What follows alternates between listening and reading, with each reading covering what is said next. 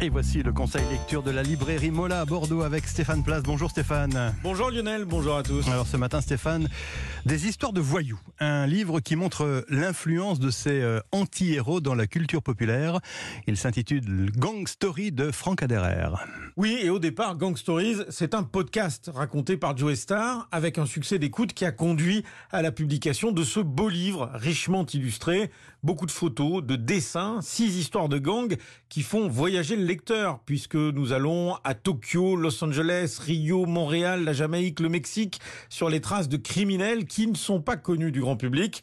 Cet ouvrage se distingue par la richesse du travail d'enquête journalistique et les recherches qui alimentent ces pages qui ne racontent pas seulement ces destins de hors-la-loi, mais aussi des époques, des cultures. Camille Perret est libraire chez Mola. Le postulat de ce livre, c'est de raconter des histoires de criminels qui sont pas connus. On ne parle pas de Pablo Escobar, de Al Capone, de Mesrine ou des cartels très connus. Vous avez des choses très contemporaines qui se sont passées dans les années 2000, des choses qui sont passées dans les années 1960. En plus de ça, on voit l'évolution euh, assez intéressante euh, dans la politique, etc. Tout se suit, on arrive à se repérer hyper facilement dans le courant de l'histoire, dans les époques, euh, même dans les tenues vestimentaires. À l'origine de Gang Stories, un voyage, il y a une dizaine d'années, que réalise le journaliste et auteur Franck Aderer, qui se rend en Jamaïque. Et là, Bob Marley n'est pas la seule figure à orner les murs de Kingston, il y a aussi un certain Dudus. C'est là où je me suis rendu compte que le message, vu de façon un peu simpliste ici euh, du reggae, à savoir et de Bob Marley, à savoir euh, One Love, avait une euh, profondeur bien plus importante là-bas, justement liée aux violences des gangs.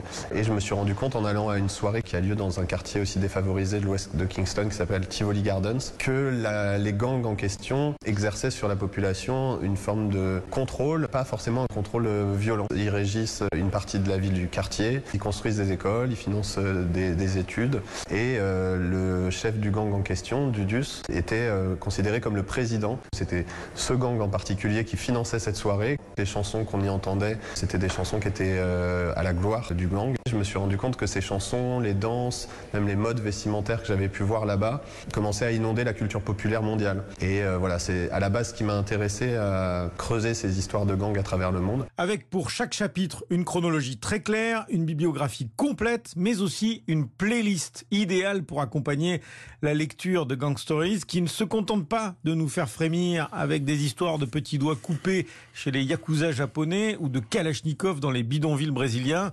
La force, l'intérêt de cet ouvrage, vous l'aurez compris, hein, consiste à explorer bien d'autres dimensions. Gang Stories, publié chez Hachette. Merci Stéphane Place, à tout à l'heure. À suivre.